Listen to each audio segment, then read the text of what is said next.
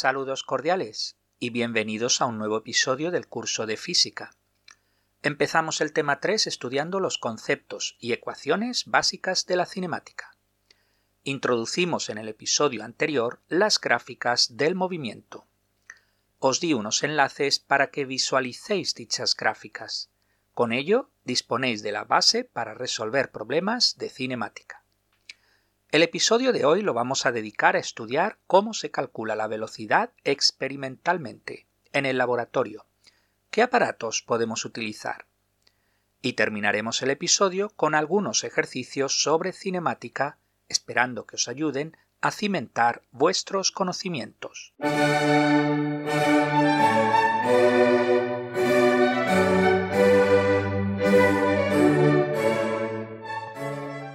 En el laboratorio disponemos de diferentes instrumentos para el análisis del movimiento.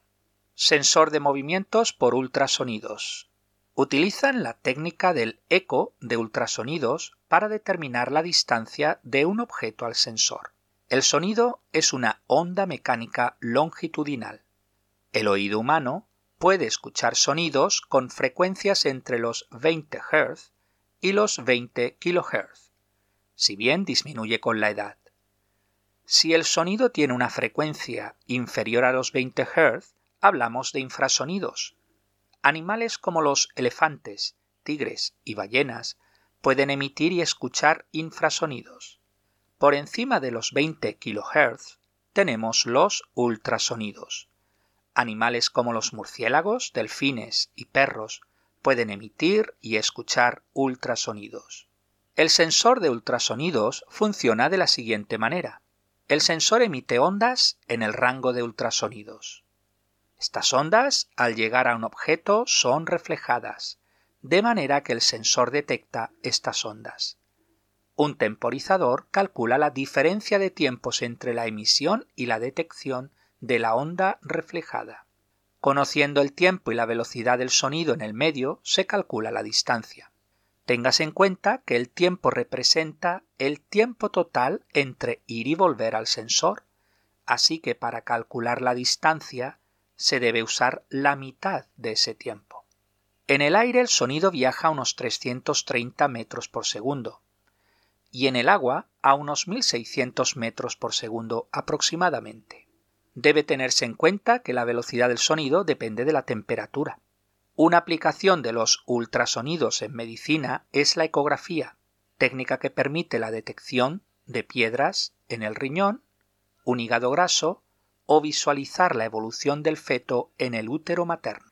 El sensor de movimiento se puede conectar a un registrador de datos, data logger, el cual se conecta al ordenador, permitiendo así graficar los datos, así como realizar diversos cálculos.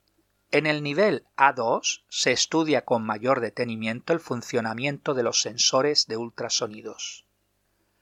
Sensor de movimiento por luz. Es parecido al anterior, excepto que en vez de utilizar los ultrasonidos, utiliza la luz. Hacen uso de un temporizador y uno o dos sensores de luz. Si os acordáis, ya hablé de este dispositivo cuando hablábamos de la manera de medir el tiempo. Funciona de la siguiente manera. Imaginad que tenemos un temporizador con dos sensores de luz, o light gates. Cuando el móvil pasa por el primer sensor, este activa el temporizador, y cuando el móvil pasa por el segundo sensor, este desactiva el temporizador. De esta manera, conociendo la distancia entre los dos sensores y el tiempo dado por el temporizador, podemos calcular la velocidad media entre ambos puntos. Recordemos que de esta forma se evita el error humano cometido por el tiempo de reacción. En el próximo episodio trataremos el caso especial de caída libre y explicaré con mayor detenimiento cómo utilizar dicho dispositivo para calcular aproximadamente el valor de la aceleración de la gravedad.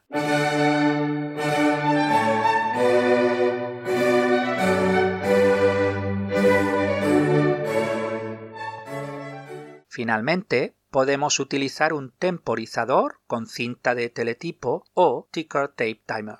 La cinta de teletipo no es más que un rollo de papel cuyo ancho está entre 1 y 2 centímetros. El temporizador no es más que un pequeño dispositivo que se conecta a la corriente y empieza a perforar el papel. El perforador vibra a una frecuencia determinada que es la de la corriente eléctrica del país. Europa, Asia y África usan 50 Hz. América del Norte usa 60 Hz. América Latina depende del país. Por ejemplo, Brasil y Colombia usan 60 Hz y Argentina y Chile usan 50 Hz. La cinta de teletipo se coloca en el temporizador, de forma que al conectar el temporizador perfora el papel, haciendo una pequeña marca o agujero. Conociendo la frecuencia, se conoce el tiempo entre dos marcas, ya que el período es la inversa de la frecuencia. Si la frecuencia es de 50 Hz, este tiempo entre marcas es de 20 milisegundos. Se puede usar este dispositivo para estudiar el movimiento de un móvil. En un laboratorio de física se sujeta la cinta de teletipo a un pequeño coche o trolley, el cual está sobre una rampa. El coche acelera arrastrando el papel y el temporizador perfora diferentes marcas en el papel. Para estudiar el movimiento basta estudiar las marcas sobre la cinta de teletipo. Por ejemplo, si fuera movimiento rectilíneo uniforme, las marcas equidistarían unas de otras se mide la distancia, por ejemplo, entre 11 marcas y sabemos que el tiempo es de 0.2 segundos. Se divide la distancia entre el tiempo y se obtiene la velocidad que es constante en este caso. En el caso del movimiento rectilíneo uniformemente acelerado, los puntos se irán alejando entre ellos si acelera y se irán acercando entre ellos si frena o decelera. Se pueden cortar tiras de 6 puntos, por ejemplo, cada tira representa el espacio recorrido durante el intervalo de 0.1 segundos. Se colocan verticalmente unas al lado de las siguientes. Esto nos ayuda a dibujar una gráfica velocidad-tiempo. Los extremos superiores se unen formando una línea recta, cuya pendiente es la aceleración del movimiento. Pues con esto tenéis una idea básica de diferentes instrumentos y métodos para estudiar el movimiento en el laboratorio.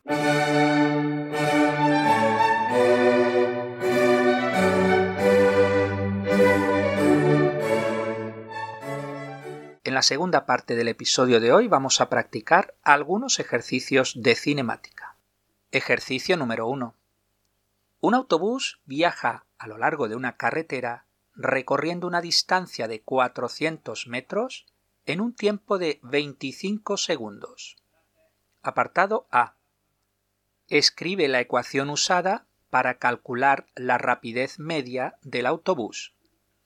Sabemos que la rapidez media es igual a la distancia dividido el tiempo, luego 400 metros dividido 25 segundos nos da 16 metros por segundo.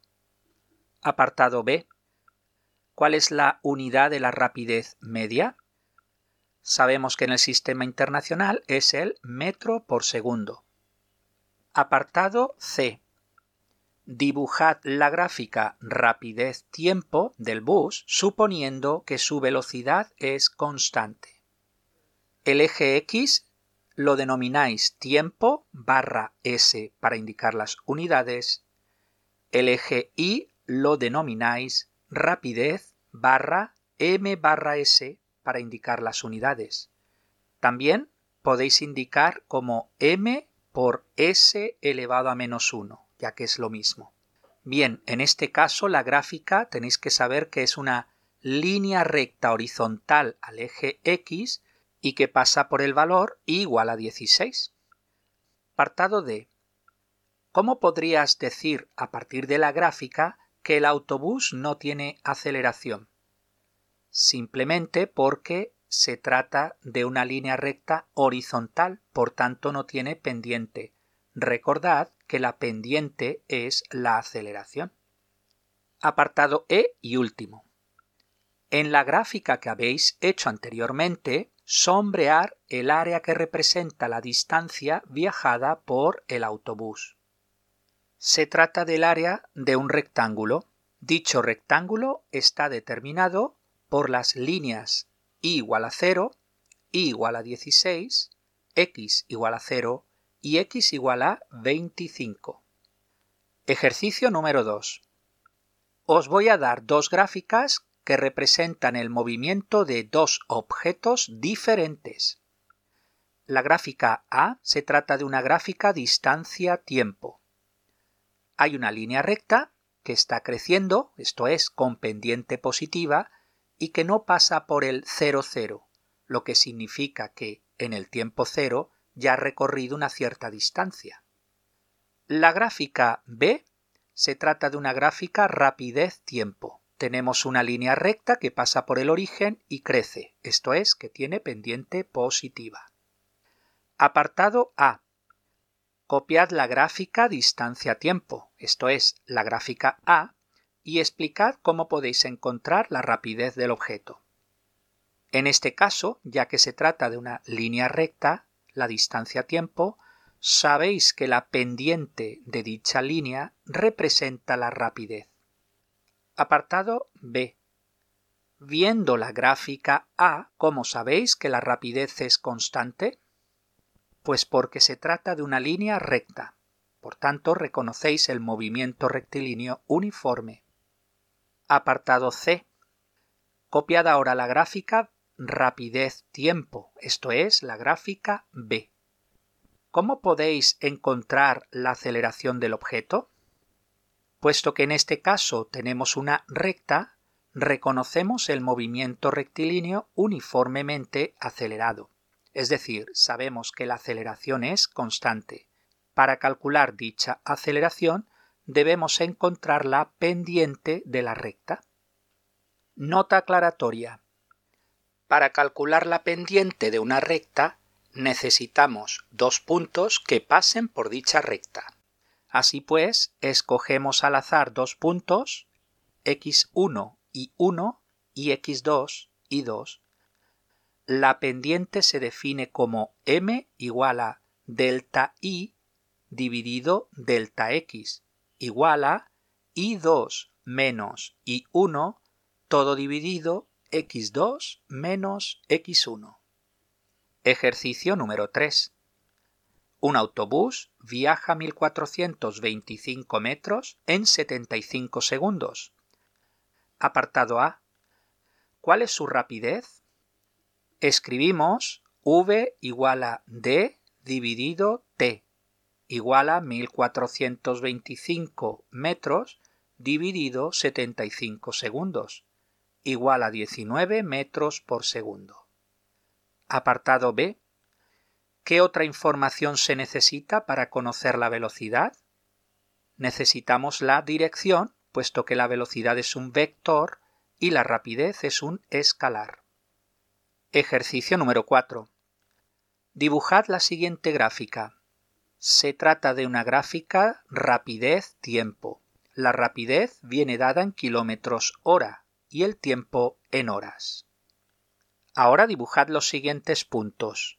O, que es 0, 0. A, 1, 80. B, 3, 80. C, 3.5, 100. D, 4.5, 100. E, 5, 0.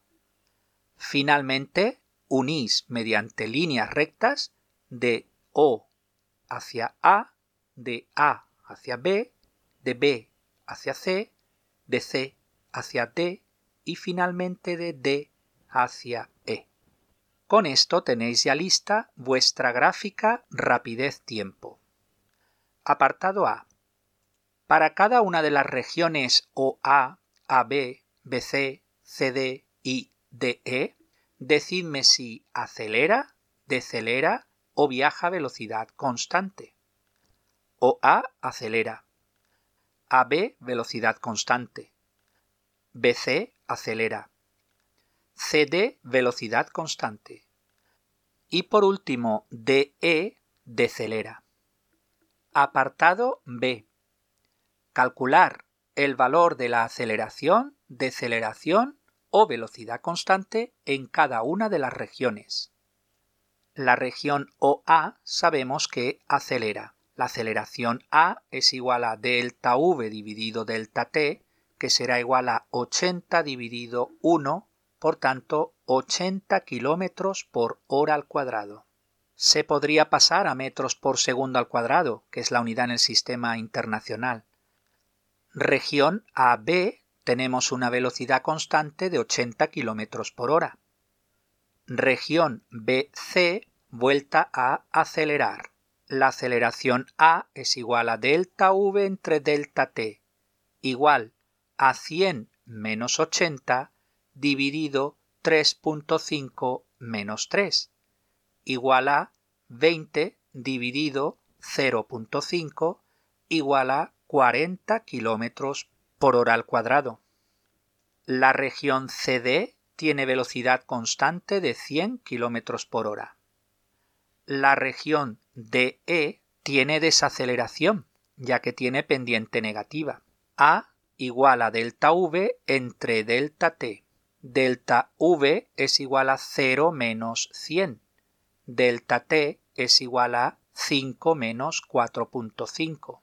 El resultado final es menos 100 dividido menos 0.5 y es igual a menos 200 kilómetros por hora al cuadrado. Ejercicio número 5 un coche puede acelerar a 5.6 metros por segundo al cuadrado.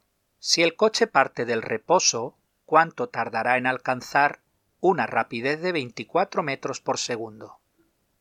Aquí hacemos uso de la ecuación velocidad final igual velocidad inicial más aceleración por tiempo.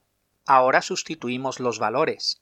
24 igual 0 más 5.6 por t.